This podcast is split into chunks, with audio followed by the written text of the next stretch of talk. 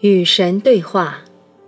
作者美国尼尔·唐纳德·沃尔什，翻译李继红。简介：与神对话的作者是美国尼尔·唐纳德。作者在书中提出了各种关于生活的真知灼见，以及教导读者如何正确的对待生活的理念。本书以我和虚构的神展开对话的形式出现。尼尔很巧妙地安排我提出了许多令人困惑的问题，并通过神来予以回答。作者在书中提出了各种关于生活的真知灼见，以及教导读者如何正确地对待生活的理念，比如爱和恐惧是所有人类行为的根本出发点。生命并非一个发现的过程，而是一个创造的过程。痛苦是错误思想的结果，是你自己创造了这种经验等等。在本书中，沃尔什以不容辩驳的逻辑和通俗易懂的文笔，讲述了他所理解的神学、哲学和心理学，对读者非常有启发和借鉴意义。导读：六年前，我几乎每天都在焦虑中醒来。表面的原因是经济上的捉襟见肘。我已经在前一年，也就是2007年，成为所谓的自由职业者，以翻译和写作为生。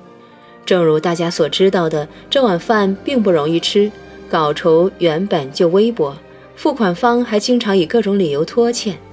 我对物质的要求固然很低，但生活在百物昂贵的上海。兼要履行部分赡养家人的责任，所以总是感到入不敷出。更深的原因是生活上的彷徨挣扎。当时我已近而立之年，大学毕业后浪迹沪上数载，先后换过几份工作，却始终不如意，最后干脆辞职了事。然而，自由职业这条路很少有人走，我缺乏可以借鉴的例子，并不知道未来会怎样。日常难免兴起读书积剑两无成的悲叹。就在这样的窘境中，有位相识多年的朋友在外面吃饭时问我：“你替出版社翻译那么多畅销书，拿到的钱却很少，何不考虑自己做出版？”我想这是个值得尝试的选择。这位朋友说，他看过一本叫做《与神对话》的书，觉得非常好，提议将其作为我们公司的第一个产品。我回家后，在网上找到这本书的英文原版，瞄了几眼之后大为震惊，随即迫不及待地连夜读完。这次阅读立竿见影地治愈了我的焦虑，以及其他诸如怀才不遇、自怨自艾、愤世嫉俗等等负面情绪。因为与神对话，让我顿悟，原来我的生活如此困顿，并非由于上面提到的两个原因，而是别有其他可以通过扭转自己的认识而消除的根源。说起来真是机缘巧合，大陆每年出版的翻译图书数以万计，众多出版社机构为了获得外国，尤其是英美畅销书的权利，不惜抢破头。但唐纳德·尼尔·沃尔什这部曾经雄踞《纽约时报》畅销书排行榜一百三十七周，在美国畅销高达数百万册的代表作，在国内竟然无人问津。那位朋友与我合伙注册的公司，幸运地买下了中文简体字版权，我翻译的版本顺利通过政府部门审查，顺利在二零零九年夏天和读者见面。与神对话出版以后，我收到许多熟悉朋友和陌生读者的反馈。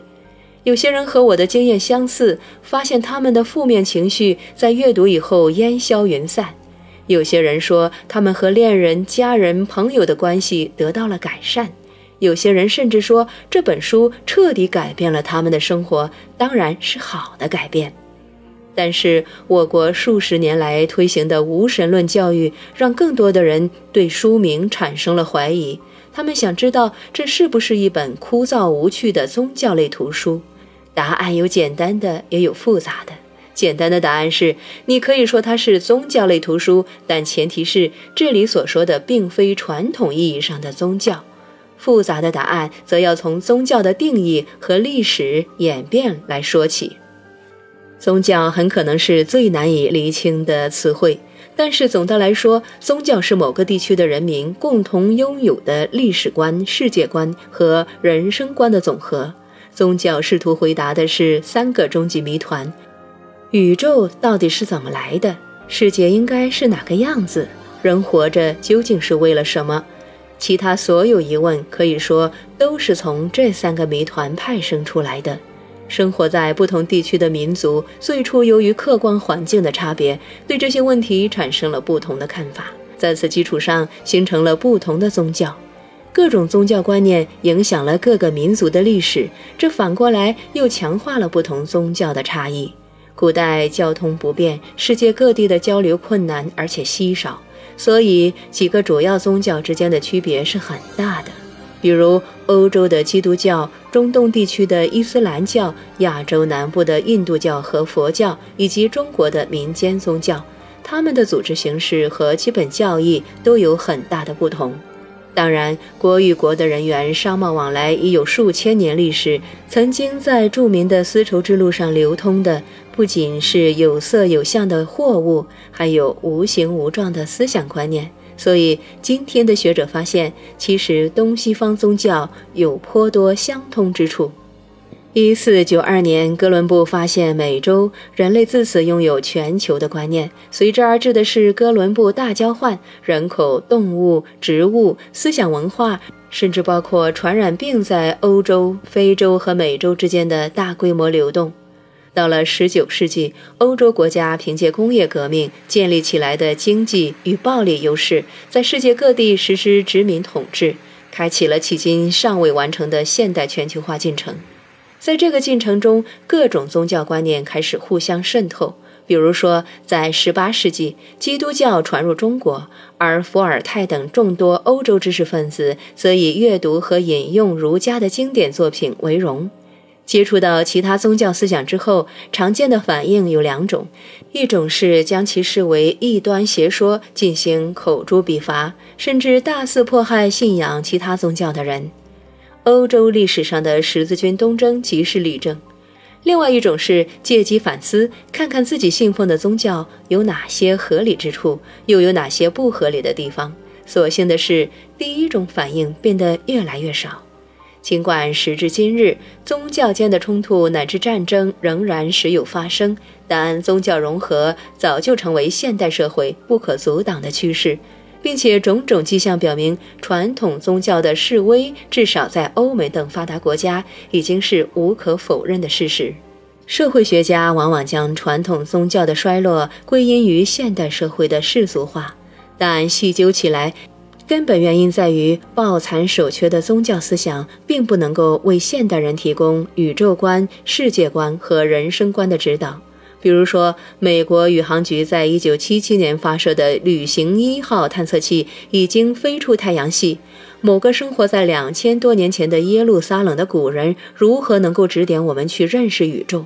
比如说，在今日的中国，部分由于计划生育政策的推行，核心家庭已经取代宗教成为社会的基本单位，我们又怎能照搬孔子在春秋末期提出的人际关系理论？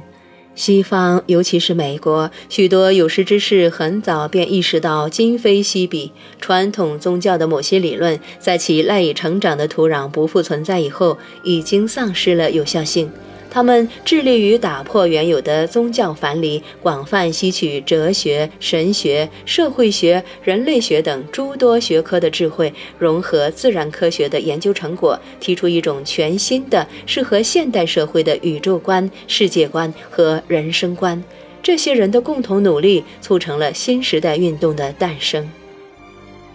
新时代运动发端于十九世纪，真正兴起则是在二十世纪六十年代。迄今方兴未艾。新时代思想否定传统宗教意义上的神佛或者上帝，他从犹太教、基督教、佛教、道教等主流宗教中吸取精华，并结合泛神论、无神论的学说，提出了整体主义宇宙观、世界观和人生观。